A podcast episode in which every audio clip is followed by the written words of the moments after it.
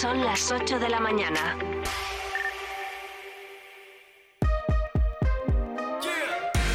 Vive Burgos con María Cristóbal.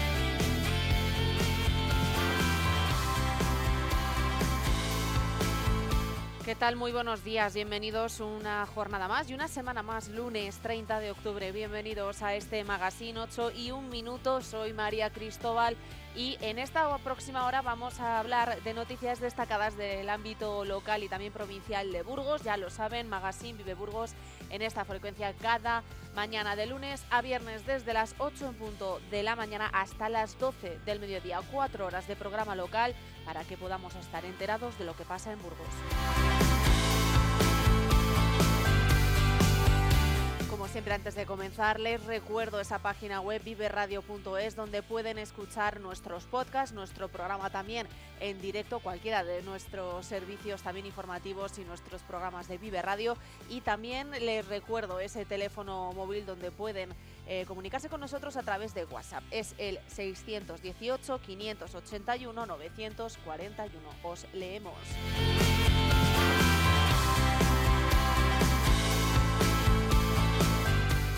Abre el procedimiento para licitar cuanto antes la terminación de las obras del centro del centro de salud García Lorca en Burgos tras la resolución del contrato actual. El Consejo de Gobierno del último jueves ha acordado autorizar a la Gerencia Regional de Salud de Castilla y León la resolución del contrato para la terminación de las obras de construcción del Centro de Salud García Lorca en Burgos, formalizado con la empresa CHR Europa Gestión y Construcción para poder iniciar cuanto antes una nueva licitación que permita concluir este proyecto que lleva años y décadas de retraso. Este será nuestro tema de portada. Hoy hablamos con Carmen de la Riva y José Luis González, vecinos afectados por la parálisis de este centro de salud del Silo.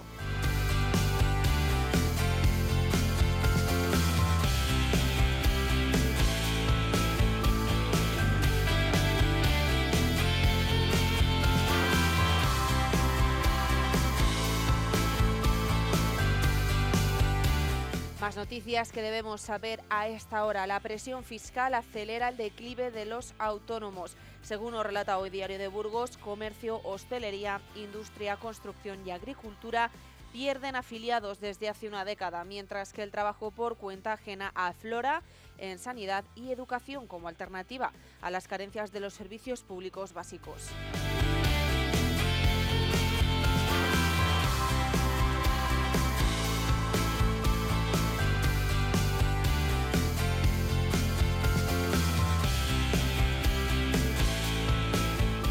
La Cámara de Comercio e Industria de Burgos, en colaboración con el Ayuntamiento de Burgos, convocan la cuarta edición de los premios Buscamos Referentes, una iniciativa encaminada a visibilizar a cinco comerciantes ejemplares de la ciudad de Burgos. La nueva convocatoria gira en torno a la narrativa Comercios que iluminan la ciudad. Es un guiño a los establecimientos que gracias a sus propuestas, productos e iniciativas novedosas aportan luz a la economía local y a la sociedad de Burgos. Se trata de premiar a aquellos comercios locales que hacen de nuestra ciudad un lugar más amigable y acogedor para vivir al tiempo que aportan diferenciación, color y cercanía a la economía local y hacen que los comercios de Burgos tengan personalidad propia, así lo explican desde la organización que convoca estos premios. Entre los criterios, el jurado de Buscamos Referentes valora el grado de especialización o diferenciación de la actividad comercial, las prácticas innovadoras, las iniciativas sociales y medioambientales para dinamizar, entre otras cosas, los barrios.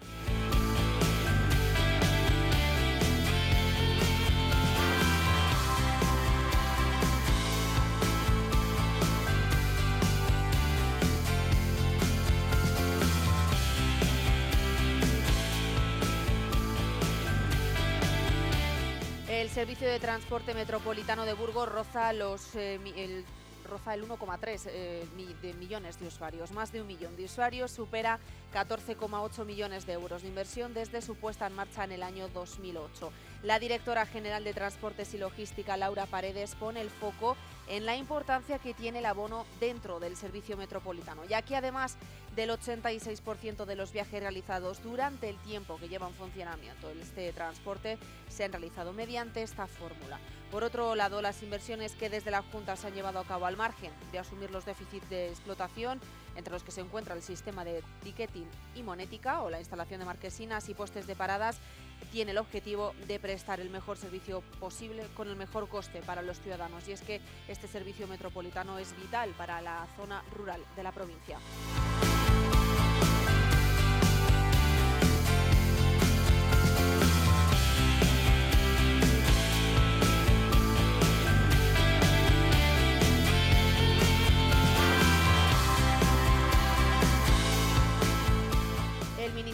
Transportes, Movilidad y Agenda Urbana ha adjudicado por 28,2 millones de euros un contrato de servicios para la ejecución de operaciones de conservación y explotación en las carreteras del Estado en la provincia burgalesa. La duración del contrato es de tres años y medio, con posibilidad de prórroga de otro año y medio. Este fondo económico actuará en la AP1, la autovía la 1, la Nacional 1R, la Nacional 232, también la Nacional 1 y la Nacional 1A.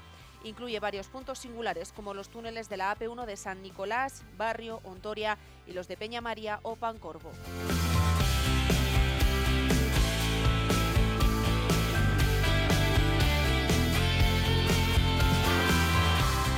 Presidente de la Junta de Castilla y León, Alfonso Fernández Mañoco, ha visitado la localidad burgalesa de Arcos de la Llana. En su recorrido se ha acercado a conocer el nuevo centro deportivo del municipio, una moderna infraestructura que ha construido con la aportación de fondos autonómicos. En concreto, el Gobierno de la comunidad ha cofinanciado el 46,5% de la inversión en este centro, que supera los 72.000 euros.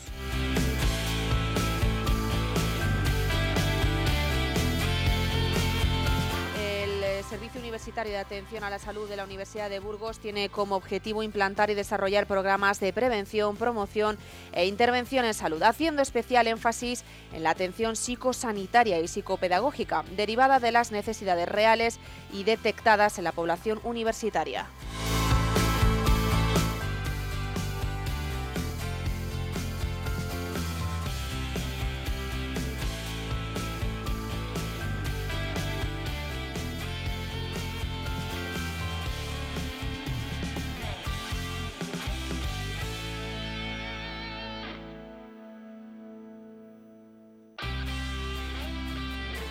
El alcalde de Aranda de Duero, Antonio Linaje Niño, acompañado por el concejal de Educación y Cultura, José Antonio Fuertes Escusol, y agentes local de innovación, eh, se reunieron con miembros del equipo de gobierno de la Universidad de Burgos para seguir avanzando en la constitución del futuro campus de la Universidad de Burgos en la capital ribereña. Ambas entidades se han mostrado partidarias de la realización de cursos y programas de formación permanente, así como de la impartición de microcredenciales en materias demandadas por el tejido empresarial local. En este sentido, el Ayuntamiento impulsará la celebración de una reunión de trabajo con las principales empresas e industrias radicadas en Aranda, de la que también participará la Universidad de Burgos. El grado de enfermería sigue siendo la primera opción como titulación con la que inaugurar el futuro campus arandino.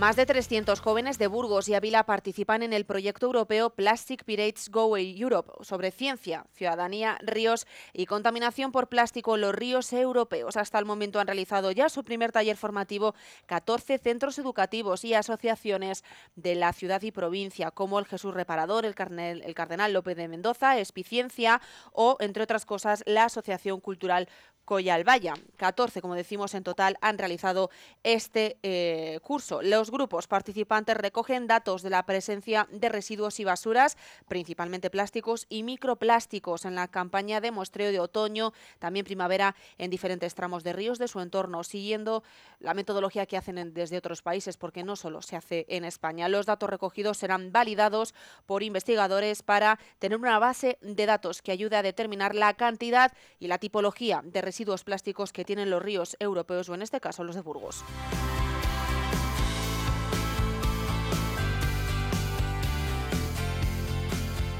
Aspallín, Castilla y León y Fundación La Caixa lanzan la aplicación accesible Vela en un esfuerzo por combatir la violencia de género poniendo una especial atención en las personas de mayor vulnerabilidad. Esta aplicación gratuita dispone, eh, está disponible para iPhone y también para Android. Está especialmente diseñada para mujeres con discapacidad y tiene un enfoque especial en los municipios de menos de 20.000 habitantes. La aplicación se presentó en el CEAS de Villadiego a miembros del ayuntamiento, asociaciones, trabajadores sociales y otros profesionales. Se centra de forma especial en las mujeres con discapacidad porque son las que sufren mayores tasas de violencia de género tanto dentro como fuera de la pareja. Una de cada cuatro también sufre violencia sexual y normalmente se encuentra más obstáculos a la hora de denunciar, así como con un nivel de dependencia mayor del agresor.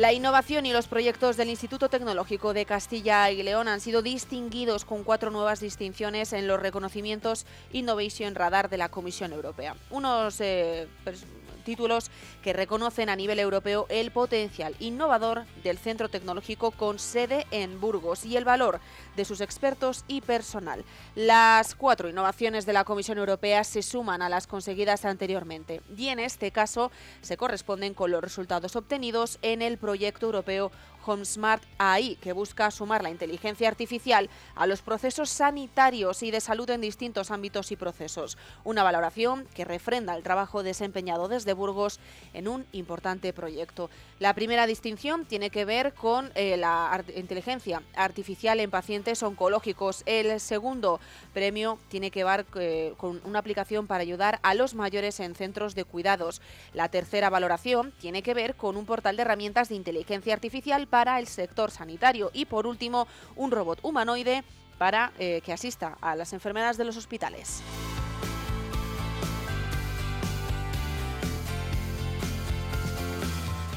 El director del Museo Sorolla, Enrique Varela Agüí, ofrecerá hoy a las 8 de la tarde en el Salón de Actos de la Fundación Círculo una conferencia sobre la repercusión y trascendencia del pintor valenciano bajo el título Joaquín Sorolla en su centenario. El centenario del fallecimiento de Joaquín Sorolla ha sido declarado acontecimiento de excepcional interés público durante los años 22, 23 y el próximo 2024. Conmemora esta importante efeméride en Burgos también. Varela entiende que es imprescindible difundir la obra de Sorolla a través de un programa de exposiciones temporales como el que se enmarca hoy en Burgos. La exposición está abierta al público hasta el 19 de noviembre en horario de martes a viernes de 6 de la tarde a 9 de la noche, sábados en horario de mañana de 12 a 2 y de tarde de 6 a 9 y domingos de 12 a 2. Por cierto, el 1 de noviembre, este próximo festivo también estará abierto de 12 del mediodía a 2 de la tarde y de 6 de, la tarde a 9 de la noche.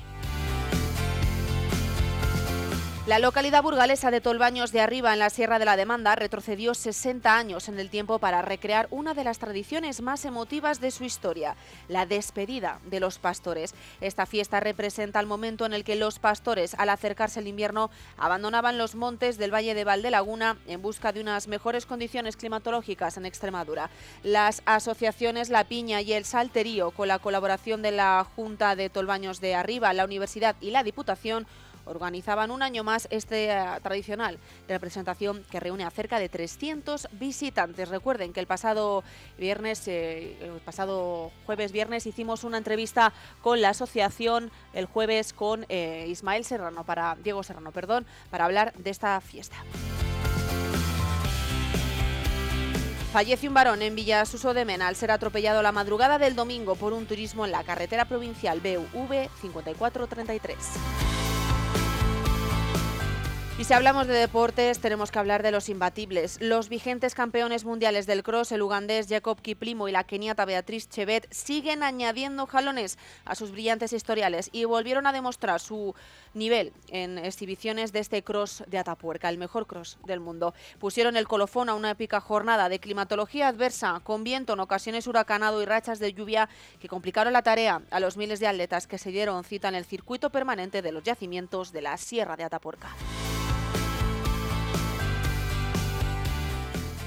Si hablamos de fútbol, el Mirandés venció ante el Cartagena 2 a 1 en baloncesto. Hubo triunfo en el Longevida San Pablo Burgos ante el Amcis Castellón y también en el Tizona contra el Oviedo Alimerca. El rugby también victoria con el Recoletas Burgos ante el Pozuelo y en balonmano el derby de la provincia se lo llevó Tubos de Aranda 27 a 26.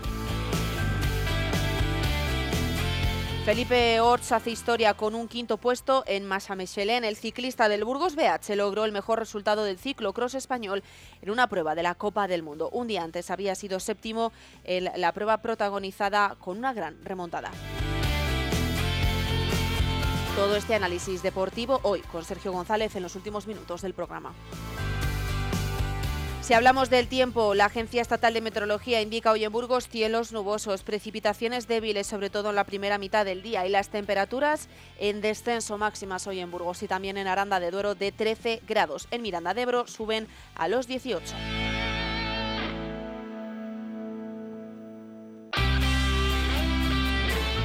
En carreteras, muchísima precaución. En la Nacional 627 en Quintanas de Valdelucio hay un obstáculo fijo por pérdida de carga. Muchísima precaución. Han estrechado los carriles. Como decimos, la Nacional 627 a la altura de Quintanas de Valdelucio.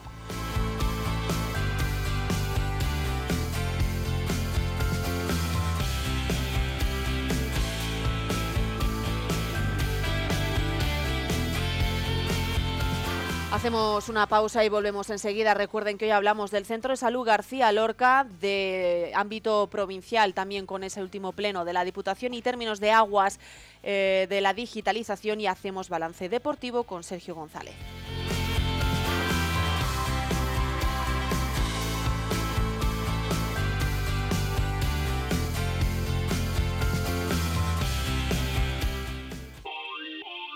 Sector primario en Castilla y León es el protagonista cada mañana en Vive Radio. Desde las 7 y 10 de la mañana, de lunes a viernes. De lunes a viernes. Jaime Sánchez Cuellar te ofrece toda la actualidad informativa. Relacionada con la agricultura y la ganadería. Y la ganadería. Para estar al día. Para estar al día. Vive el campo.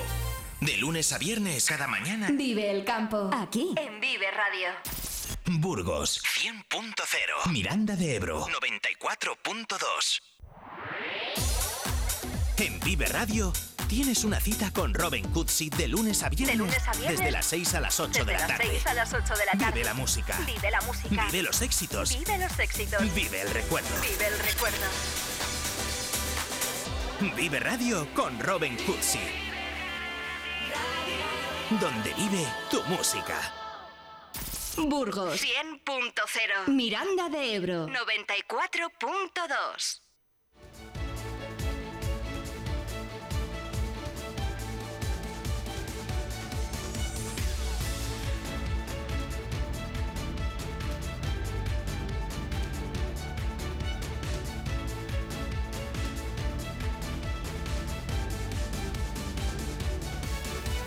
Ya lo decíamos, el último Consejo de Gobierno de la Junta de Castilla y León abría el procedimiento para licitar cuanto antes y de nuevo el Centro de Salud del Silo, del Centro de Salud nuevo García Lorca.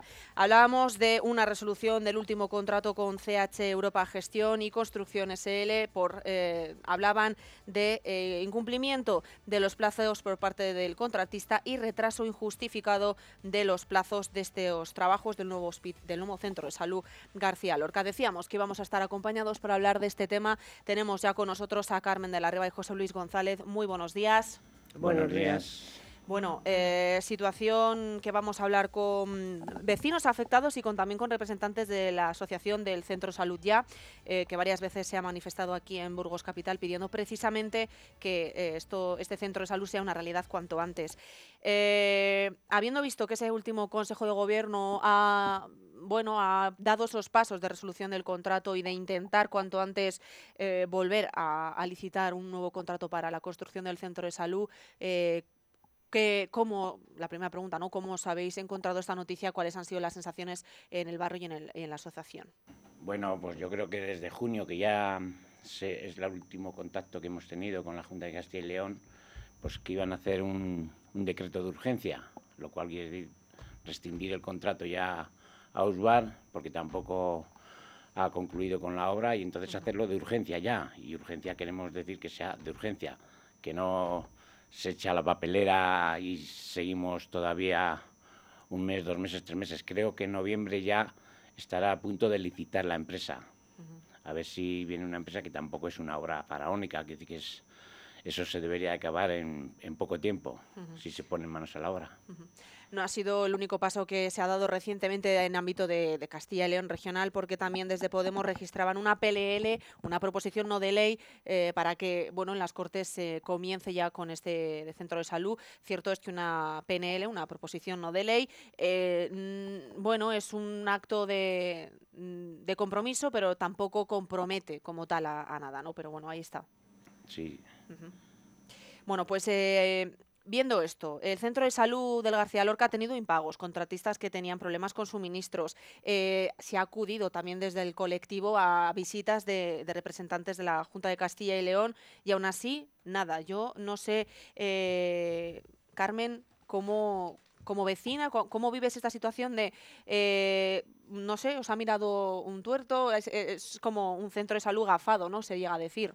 Efectivamente, mira, nosotros ya estamos muy, muy cansados de todo esto, porque como tú acabas de decir, eh, eh, no hemos parado de hacer cosas. Se ha ido eh, a hablar con, bueno, de hecho primero pedimos aquí ayuda al, al alcalde, que nos echara una mano, el antiguo alcalde, para ver si podía esto agilizarse un poco más.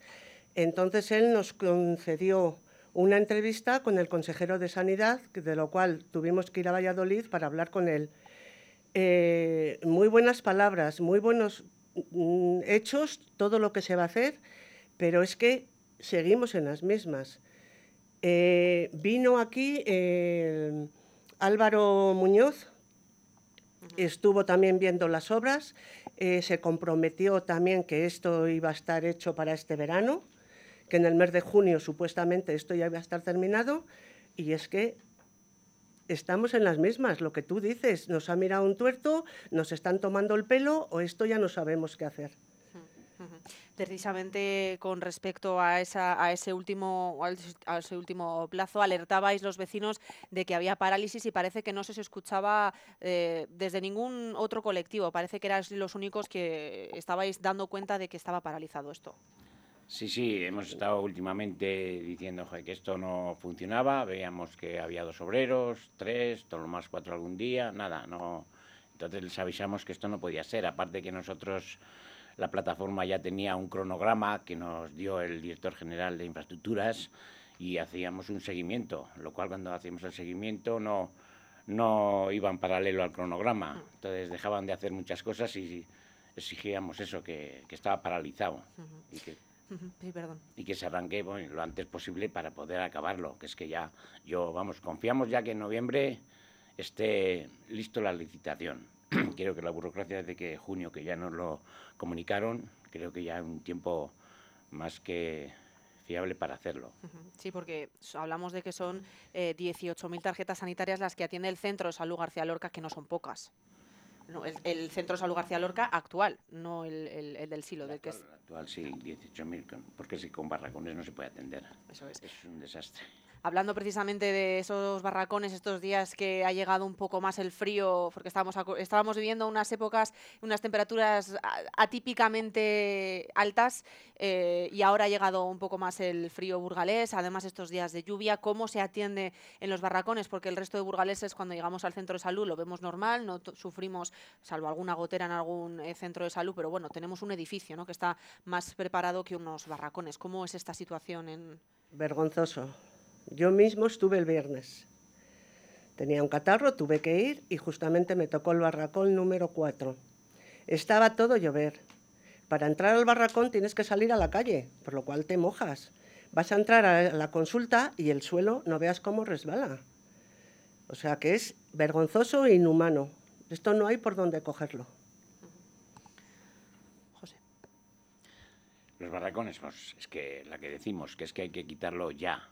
Pero claro, hay que acabar primero el centro de salud lo antes posible y que no se deteriore tanto, porque es que allí no se puede atender. Creo que andan muy liados un día en uno, otro día en otro, la gente es muy confusa en cuanto a dónde la consulta que tiene que ir y todo eso yo creo que ya, vamos, la Junta de Castilla y León tiene que hacer un seguimiento, pero ya más estricto, creemos, y hemos confiado en ellos, en la palabra, pero no sé hasta dónde podemos ya confiar. Es decir, que queremos verlo lo antes posible, empezar con una empresa que sí que es cierto que tiene que echar a pliego a nivel de España, pero bueno, que si es de aquí no pasa nada y con unos 20 o 25 obreros yo creo que se acabaría muy pronto. Sí, porque estamos hablando de que con esta provisionalidad de los barracones se llevan 37 años. Llevamos 37 años en Burgos Capital y en este caso en el barrio de Gamonal, esperando un centro de salud que es, un- es- es sanidad, ¿no? El centro de salud de García Lorca, supuestamente, cuando se inició, eh, estaba provisional para cinco años. Y ya llevamos 36 y pico años. Y seguimos no en las mismas condiciones, sino mucho peor. Y esto no mejora. Y los vecinos ya hemos hecho concentraciones, te tiras a la calle, hacemos de todo y, y aquí no te escucha nadie. Eh, lo que te he dicho antes, mm, vamos a hablar con el consejero de Sanidad, te da muy buenas palabras, pero luego en realidad ves que otra vez en las noticias del diario, eh, otra vez, parado el centro de salud. ¿Qué parado? Si no la veis reiniciado. Si es que esto sigue en las mismas y nos están engañando continuamente. Y ya tenemos un mosqueo todos los vecinos que es demasiado. Eh, sobre este tema se ha llegado a pronunciar incluso asociaciones como Facua, que en junio de este mismo año reivindicaba que tras cinco años en esta ocasión de obras se culminasen, bueno, finalmente vemos que no ha sido así, ¿no? Pero quiero decir, esta reivindicación llega hasta, bueno, el ámbito nacional, regional evidentemente, y hasta asociaciones como Facua que quizás tienen un poco más de nombre. Como vecinos esto entiendo que también nos da... eh, el, apoyo de, contar con ciertos colectivos, aunque vemos que bueno, llevamos más de 30 años esperando, pero bueno, eh, estamos ahí eh, pendientes y estamos en el panorama. ¿no? Eh, también habéis contado con el apoyo en más de alguna ocasión de los procuradores de, Burgos, en este caso me refiero al Partido Socialista, que en alguna ocasión y recientemente pedía la dimisión del consejero por la gestión de esta obra, el consejero actual Alejandro Vázquez. No sé si en esto estáis más o menos de acuerdo. Sí, sí, lo- a nosotros personalmente lo que nos interesa es que se acabe a nivel político, pues bueno, exactamente, nos ha hecho una mano el antiguo alcalde, sí que es cierto que también la nueva alcaldesa ha hecho algunas propuestas sobre esto y queremos que se involucre, involucre más un poco en el centro de salud, que se haga más rápido, porque a nivel político también un poco son los mismos. Entonces yo creo que ahora igual también puede apretarles un poco más como alcaldesa de Burgos, que también concierne que es un barrio, pero bueno, a la alcaldía de Burgos le, le corresponde. Hmm. Eso os iba a preguntar, porque con el anterior gobierno local mantuvisteis reuniones, de hecho se aprobó en el Pleno una comisión de seguimiento de, esta, de estas obras y se formó pues una especie de, eh, de reunión de, entre colectivos para, para tratar de- de poner un poco de luz a la construcción de este centro de salud. Con este nuevo gobierno local también habéis tenido reuniones porque esa comisión sigue, es un acuerdo plenario. No, todavía no. Estamos en ello, en tener una reunión lo más pronto posible, urgente posible, con la alcaldesa para tratar ese tema y algunos otros más, aparte de un poco del barrio, porque el Consejo de Barrio está metido dentro de la plataforma y la asociación vecinal también. Entonces, pues debemos de tener una reunión con la alcaldesa. Hmm. ¿Habéis pedido ya esa, esa reunión? No, no está pedida la petición, no está hecha todavía. Era un compromiso, por otra parte, esta obra de Alejandro Vázquez de Burgalés, que entiende perfectamente la, la situación. Con él también intentasteis reuniros. No sé si recientemente también habéis podido hablar con él. No, no, no hemos hablado últimamente con él, tampoco porque creo que hemos estado ya las dos veces en, en enero, en marzo, así en Valladolid, fuimos dos veces con toda la corporación de la Junta de Castilla y León y entonces, bueno, pues yo creo que él ya tiene constancia de, de todo esto y que sabe que sí que queremos que se termine una vez por todas, pero si tenemos que tener la última reunión ya para que empiecen las obras, pues eh, habrá que tenerlas sin ningún problema. Y hasta ahora las reuniones con Alejandro Vázquez, ¿en qué dirección han ido? ¿Qué, qué sensaciones os han dejado? No, eh, Alejandro siempre, bueno, que sí, a nivel que él lo que quiere es eh, terminar la obra, exactamente, como bien decías, el burgalés y tal, pero bueno, que él que sí, que en su mandato quería acabar la obra, a ver, pero yo creo que desde que empezó no se ha hecho demasiados esfuerzos, porque yo creo que también las empresas, entre comillas, se han reído un poco de las instituciones, de la Junta, lo que sea, porque ya son unas cuantas empresas que pasan, una no lo hace, otra tampoco. Creo que hay esos fallos, habría que mirárnoslo, porque si pasan continuamente, sea en esta, sea en otra, creo que tendrán que tomar nota. Nos hablaban también estos vecinos de Gamonal de que han estado muy recientemente y de manera bastante continua haciendo reivindicaciones y manifestaciones en la glorieta de, de Sa- de Santiago, ¿es verdad? Peregrino. Del peregrino, eso, perdón. Del Eh, La del boleta de peregrino. Carmen, eh, ¿tenéis pensado hacer más manifestaciones eh, o cuáles son los pasos que vais a dar a partir de ahora viendo que se tiene que volver a empezar de cero con todo esto? Pues sí que se ha comentado algo de que algo más tenemos que hacer. Lo que pasa que es que es lo que estamos diciendo aquí. Para que en realidad nos escuchen y nos hagan caso, ¿qué tenemos que hacer? ¿Quemar contenedores? ¿Hacer salvajadas? Porque es que todo lo que estamos haciendo nadie nos hace caso. Ya no sabemos para dónde tirar ni cómo tirar. Pero que alguna movilización y alguna cosa hay que hacer, sí, en ello estamos.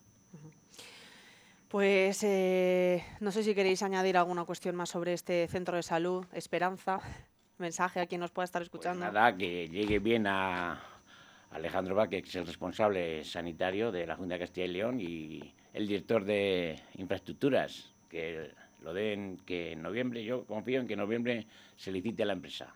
Es el reto que tenemos, si no, pues oye, la- como dice mi compañera, empezaremos a hacer movilizaciones más, más fuertes, lo que sea, porque ya está bien. Eso es. José, Carmen, gracias por acompañarnos esta mañana en Vive. Gracias a ti. Gracias.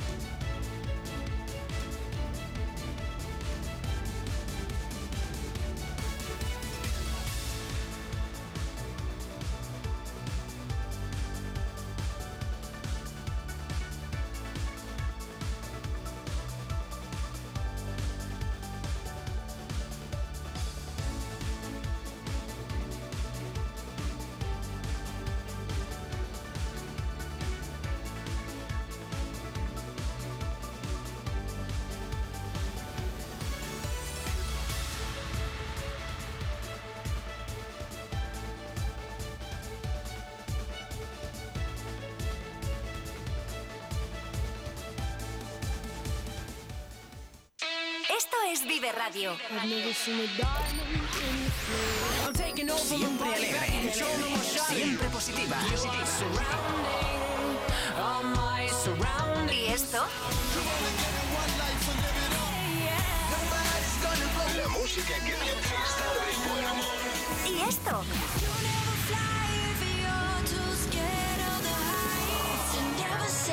¿Y esto? Siempre música positiva. Esto también es Vive Radio. Las canciones que te alegran el día. Siempre con un poco más de vida.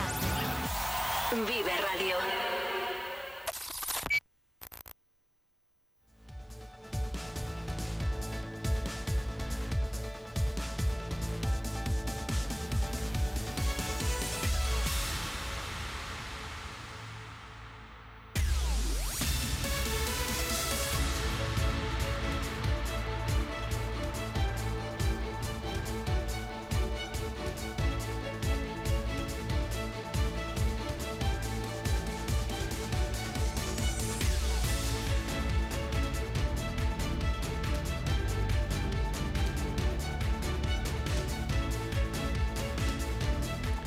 Vamos a hablar ahora del último pleno de la Diputación de Burgos porque el pasado viernes se debatió sobre un proyecto para recibir una subvención europea para la digitalización del ciclo del agua que impliquen al menos 20.000 habitantes y medio millón de euros de inversión. No es la primera vez que se habla sobre esto en el marco provincial, pero en esta ocasión el objetivo era buscar e impulsar una propuesta abierta a los pueblos para poder agrupar a las poblaciones de varios pueblos y así poder lograr esos 20.000 habitantes mínimos de los que habla esta segunda línea de ayudas. Es decir, la Diputación de Burgos abriría una convocatoria abierta para que los pueblos eh, interesados en digitalizar su servicio de aguas se incorporasen a este proyecto conjunto y superar esa barrera poblacional. Porque la provincia de Burgos es extensa, es verdad, en cuanto al número de pueblos, es la que más tiene. Tenemos 371 municipios, excluyendo los grandes núcleos que son Burgos, Aranda y, Miranda. Tenemos 368 núcleos,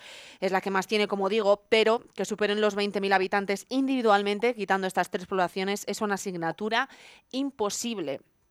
y más con los problemas de despoblación que tiene el medio rural. Concretamente, si excluimos Burgos, como digo, Aranda y Miranda, que son los grandes municipios de la provincia, quedan 368 restantes. De ellos, 306 cuentan con menos de 500 habitantes, 163 con menos de 100 y 74 pueblos apenas llegan a los 50 censados cifras que exponen la sangría demográfica, por otra parte, que sufre nuestra tierra. Bueno, pues esta propuesta se lanzó en la Diputación para optar a esta segunda línea de ayudas, eh, de, ayudas europeas. Ignacio Grajal del Partido Socialista fue el encargado de defender esta iniciativa que presentó su grupo en el Pleno. Contó con el apoyo desde un principio de la agrupación Sentir Aranda. Recuerden que tras las elecciones municipales, eh, debido al éxito que tuvo Sentir Aranda en la localidad de Aranda de Duero, tuvo representación con una diputada provincial, en este caso en la institución Cierto es que la Diputación no tiene competencias en grandes núcleos, no tiene competencia en Aranda de Duero, pero se da esa eh, situación de que con lo que se tiene del marco de elecciones, con esa ley electoral, eh, sí tiene, al, tener esos votos en Aranda de Duero, se da eh, la situación de que cuentan con una diputada provincial en la institución que, por otra parte, no tiene competencias, como decimos, en Aranda de Duero. Pero sí que la diputada provincial por Sentir Aranda, Belén Esteban, consideraba esta propuesta como eh, útil. Decía que lo que iba a hacer era poner a la Diputación a trabajar y que era un proyecto que mejoraba un servicio que preocupaba a los vecinos. Esto es lo que decía Belén Esteban, diputada provincial de Sentir Aranda. Es una preocupación palpable entre los alcaldes, lo llevamos oyendo desde hace bastante tiempo. También del presidente, que se ha manifestado públicamente en torno al tema del ciclo del agua como una de sus grandes preocupaciones en este mandato y esta proposición eh, realmente lo que compromete es a trabajar, a explorar vías para poder llegar a esas ayudas, eh, poder presentar esos proyectos. Yo creo que no compromete nada más y valdría mucho la pena explorar estas vías. Eh, poder agrupar de alguna manera a los municipios para que se puedan acoger estas ayudas. Después de todo, estamos hablando de inversiones que nuestros pueblos no las van a poder hacer por sí solos, van a necesitar ayuda de una manera o de otra tarde o temprano. Mm, el voto del Grupo Mixto va a ser a favor porque nos parece una vía muy, muy digna de ser explorada. No obstante, fue el único grupo que votó a favor de esta propuesta socialista. Los representantes de Vox se abstuvieron, pese a que consideraron que explorar esta posibilidad podría ser interesante. En su turno hablaron de la posibilidad de replicar lo que es el consorcio de residuos, que aglutina los intereses de pueblos sobre este respecto, en un solo colectivo, pero en este caso hacer un consorcio, podríamos decir, mm, de aguas. Era Ángel Martín, el diputado provincial, el que hablaba sobre este, en estos términos esta ocasión no llegamos, quizá eh, la Diputación tendría, o el equipo de gobierno debería plantearse ir preveyendo lo que puede ocurrir en el futuro y para eso crear algún tipo de organización, como pueda ser quizás un consorcio provincial eh, de municipios o, algún tipo al estilo del de residuos, pero un consorcio pues para, para este cuando salgan convocatorias, tener ya algo adelantado, ese camino hecho para poder presentarnos a esas convocatorias que pueden salir en el futuro. Si es que no llegamos a esta, que a lo mejor se puede intentar llegar a esta todavía, pero si no llegamos a esta, sí que tener un poco el trabajo hecho de cara al futuro para no tener que empezar cada vez de cero.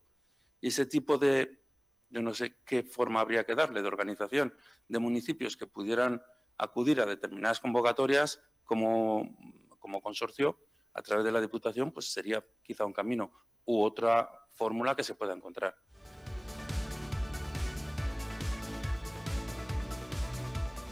Desde el Partido Popular, su portavoz, Inmaculada Sierra, aseguró que la primera convocatoria de ayuda europea ya contó con la participación de la Diputación a través del servicio de aguas de la capital burgalesa. Así que algunos pueblos y burgaleses del medio rural ya han visto inversiones y mejoras en el servicio de aguas. El problema radica en que esta segunda línea de ayudas habla de 20.000 habitantes. Como ya hemos comentado antes de llegar a estas cifras, eh, es, es, casi imposible en lugares como la provincia burgalesa.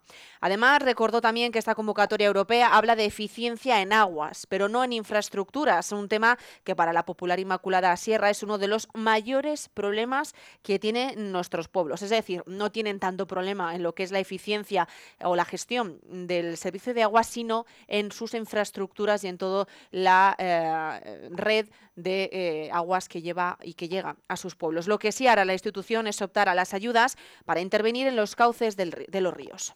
Es necesario también mencionar el esfuerzo que la Diputación realiza para garantizar el suministro de agua potable en aquellas localidades que, bien por sequía, bien por problemas puntuales de averías en la red, tienen dificultades en algunos momentos y épocas del año y necesitan abastecimiento con camiones cisterna, actuación que la Diputación subvenciona con un 80% del gasto que ello supone. Hace referencia a la proposición que eh, presenta al Pleno el Grupo Socialista el proyecto ambiental al que concurrió la Diputación en 2023, consistente en intervención en cauces de ríos a su paso por casi 80 localidades de nuestra provincia.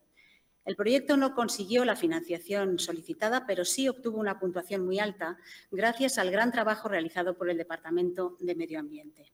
Este mismo proyecto ha sido revisado y mejorado en los puntos que presentaban más debilidades y volverá a presentarse a la convocatoria del año próximo, demostrándose con ello que cuando hay posibilidades, la Diputación y sus departamentos no escatiman esfuerzos ni trabajo duro para conseguir proyectos viables. A todo ello hay que añadir también que la Junta de Castilla y León está comprometida con la provincia y ha destinado eh, este ejercicio dos millones de euros en ayudas directas a infraestructuras en nuestros municipios. El equipo de Gobierno garantiza que seguirá en esta línea de trabajo acudiendo a aquellos proyectos que realmente tengan un desarrollo efectivo y práctico en nuestros pueblos. Consideramos que la propuesta del Grupo Socialista se queda una vez más vacía de contenido real y que embarcar a nuestros departamentos a la elaboración de proyectos que no tienen en cuenta la realidad de la provincia va en detrimento de los intereses de nuestros municipios Tras escuchar al gobierno provincial, el socialista Ignacio Grajal quiso recordar que las ayudas europeas suponen papeleo que muchos pueblos no son capaces de gestionar. Pequeños pueblos que a veces ni siquiera tienen secretario único, sino que se reparte por diferentes localidades. Y si no son capaces de hacerlo, tampoco de recibir las ayudas que pueden informar sobre el consumo de agua, entre otras cosas. Está claro las necesidades de los pueblos de esta provincia. Hay muchas, pero es que esto es un dinero que nos dan que puede llegar al 100%, 100% de la inversión. Y no queremos intentarlo. O sea, lo ha intentado, eh, bueno, Soria lo ha intentado y lo ha conseguido. Los pueblos de Soria son diferentes de los de Burgos. Almazán, bueno, podría seguir leyendo 121, pero no quiero ser aquí pesado. Los pueblos de Segovia, que ha hecho dos propuestas, dos proyectos, son diferentes. ¿Los de Zamora? ¿Los de Salamanca? Pues debemos ser los únicos.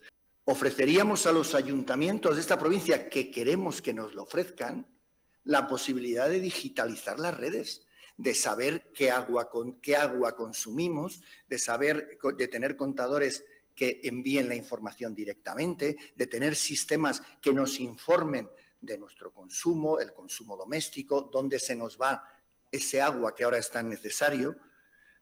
Yo no digo no hacer todo lo que usted ha dicho, nos alegramos mucho de lo del ciclo integral del agua. El plazo empieza el 30 de octubre y aclava en diciembre. Hacer un proyecto tipo de un municipio, los contadores básicamente son iguales. Cambiar contadores domiciliarios, muy sencillo. Lo único puede ser, sí, muy sencillo, Eh, es poner un contador por otro. Otra cosa es el sistema. Somos conscientes. El sistema, los contadores que se, que se conecten con el sistema, etcétera.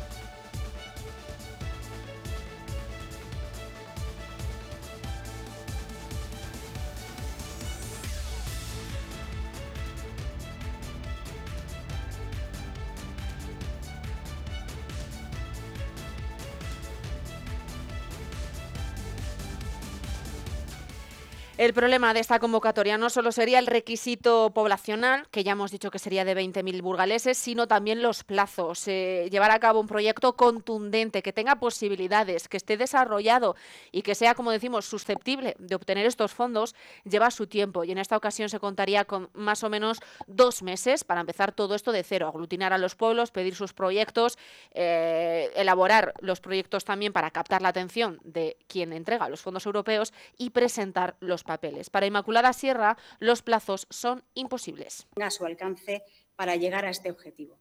No hemos dicho que no vamos a acudir a, convocatorias del PERTE. Lo que no vamos a hacer es comprometernos a un proyecto que todavía no sabemos si vamos a poder llevar a cabo.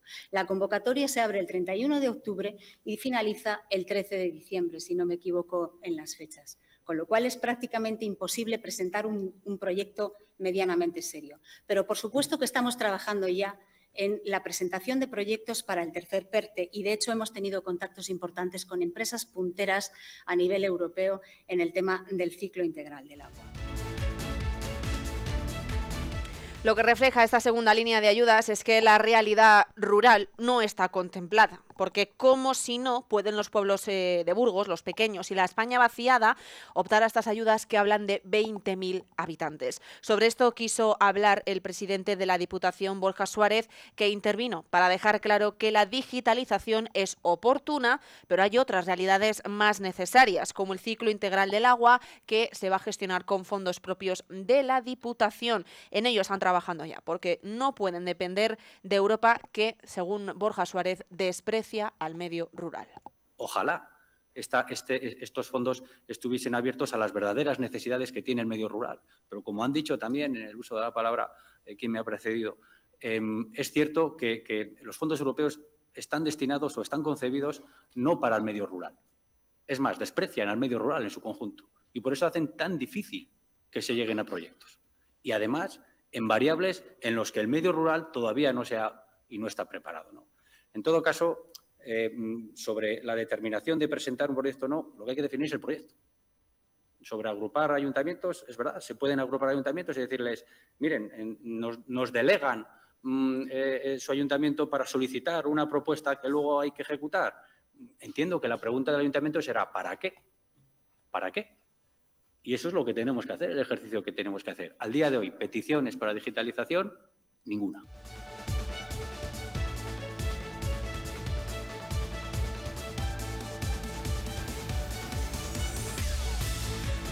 Finalmente, la Diputación de Burgos no va a optar mediante esta metodología, esta segunda línea de ayudas para la digitalización del servicio de aguas. El Gobierno, es decir, Partido Popular, que tiene mayoría absoluta, votó en contra, Partido Socialista votó a favor de su propia proposición, también votó a favor Sentir Aranda, que como decíamos, desde el principio, desde su primera intervención, Belén Esteban se mostró a favor de estudiar esta posibilidad y, por otra parte, desde Vox se abstuvieron de votar a favor o en contra, con lo cual, con la mayoría absoluta del Partido Popular tampoco había nada que hacer y se quedó rechazada, como decíamos, esta propuesta de mm, lanzar un proyecto conjunto de la digitalización de aguas. Nada impide, no obstante, a los pueblos interesados en buscar otras fórmulas para buscar la financiación y agrupar poblaciones de otra forma, ya que recordamos 20.000 habitantes eh, mínimo para poder optar a esta línea de ayudas. Habrá que ver si se gestiona o no y es que el plazo, como escuchábamos, comienza ya, ya hasta el 31 de diciembre diciembre. A ver qué pasa.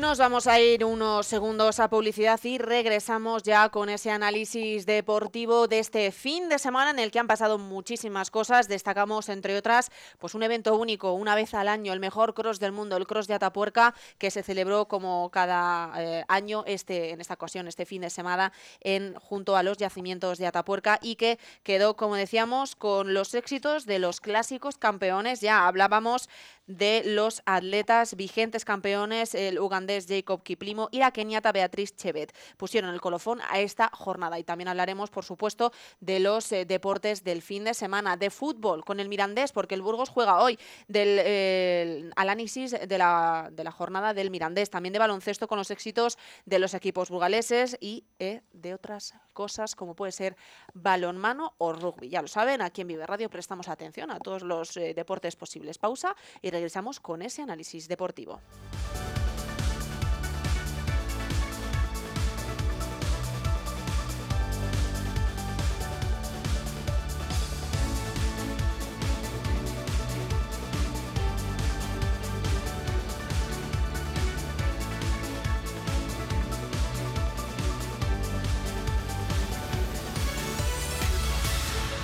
En Vive Radio escuchamos lo que pasa a nuestro alrededor y te lo contamos. Y te lo contamos. Para informarte. Para informarte. Para entretenerte. Para entretenerte. Para emocionarte. Para emocionarte. Con las voces más locales y los protagonistas más cercanos. Vive tu ciudad. Vive tu ciudad. Tu provincia. Tu provincia. Vive su cultura. Vive su cultura. Su música. Su música. Su actualidad. Su actualidad. Su deporte. Su deporte. Sus gentes. Sus gentes. Vive lo tuyo. Vive tu radio. Vive Burgos en el 100.0 FM. El sector primario en Castilla y León es el protagonista cada mañana en Vive Radio. Desde las 7 y 10 de la mañana, de lunes a viernes. De lunes a viernes. Jaime Sánchez Cuellar te ofrece toda la actualidad informativa. Relacionada con la agricultura y la ganadería. Y la ganadería. Para estar al día. Para estar al día. Vive el campo. De lunes a viernes, cada mañana. Vive el campo. Aquí. En Vive Radio. Burgos 100.0. Miranda de Ebro 94.2. ¿Tú qué radio escuchas?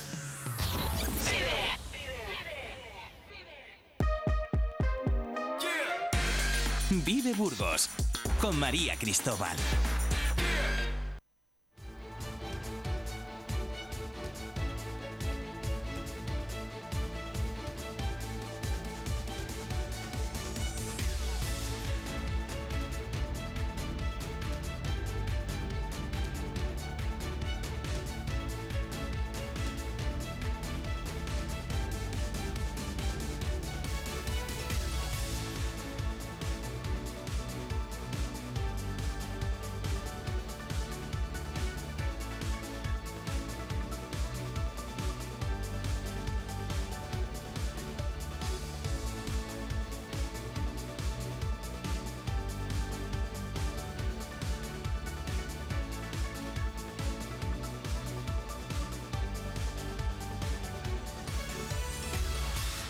Bueno, pues como cada lunes eh, tenemos a Sergio González aquí para hablarnos de ese análisis deportivo, entre otras cosas, porque además hoy hay análisis y previa. Sergio González, muy buenos días. Análisis y previa es lo que tiene jugar los lunes, tener en este caso competición, hablamos de fútbol, pero hoy no voy a empezar hablando de fútbol, María. Me No parece quiero. bien. Bueno, lo que hay, hay que hablar del Cross Atapuerca. Eso es.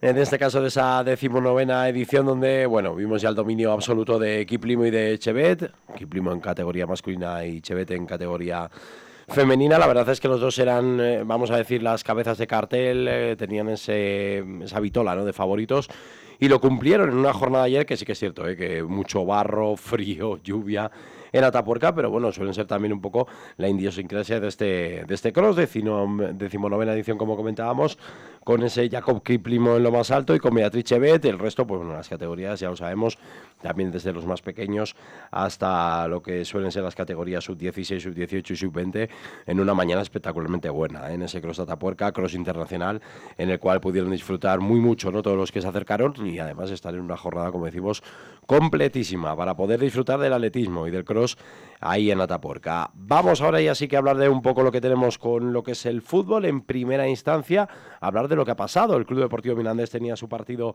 el domingo a partir de las 12 de la tarde, ayer también bastante lluvia en Miranda y se impuso por 2 a 1 ante el Cartagena de Julián Calero.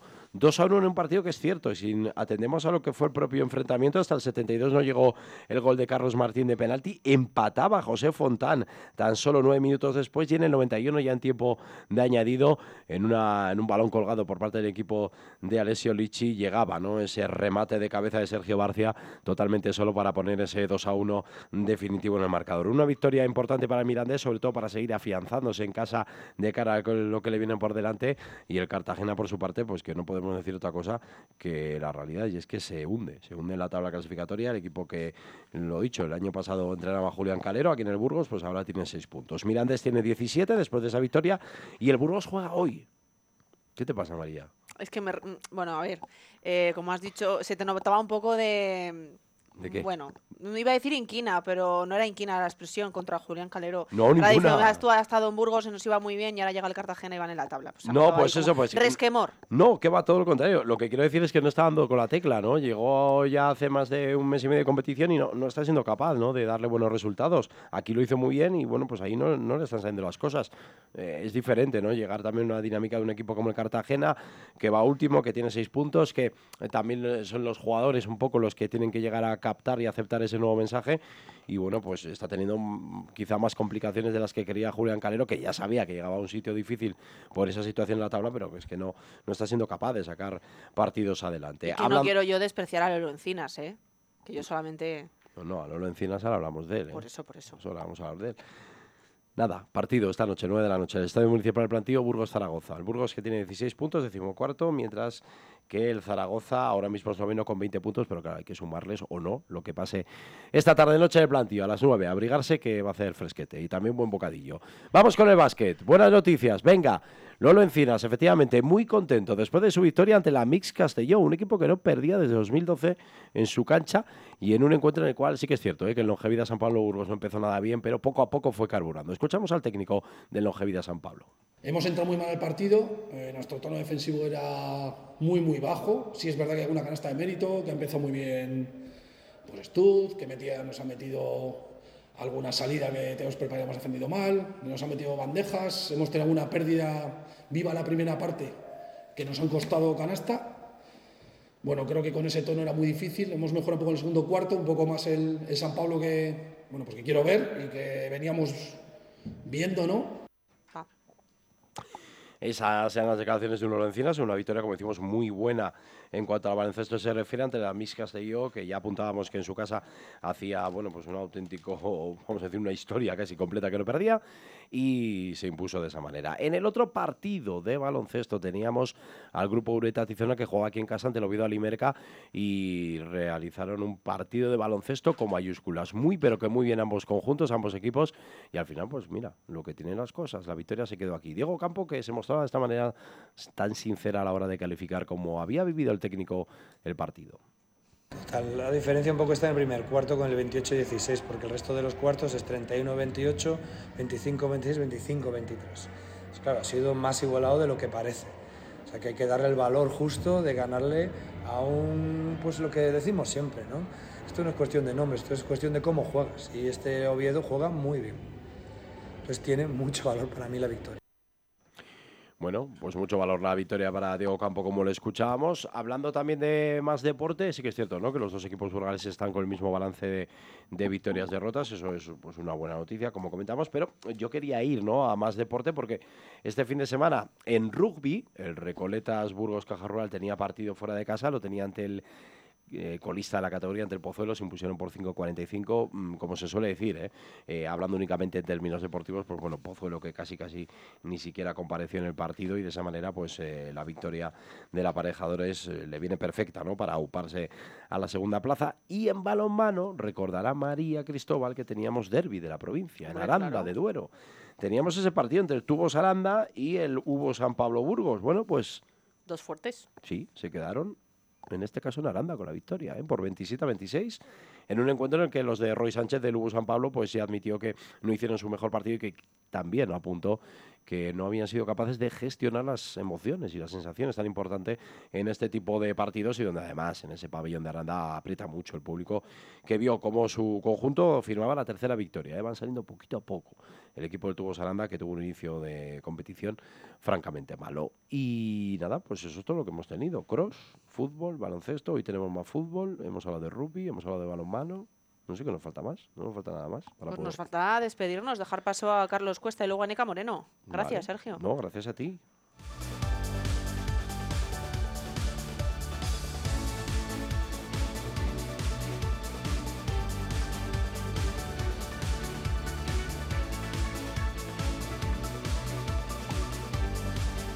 Rozamos las 9 en punto de la mañana y nos vamos a despedir ya, o me despido yo en este caso, porque ya saben que el programa no se despide. El programa hasta las 12 del mediodía aquí, jornada continua en Vive Radio. Les dejo ahora con Carlos Cuesta a partir de las 10 de la mañana y a partir de las 10 en ECA Moreno. Gracias, hasta mañana.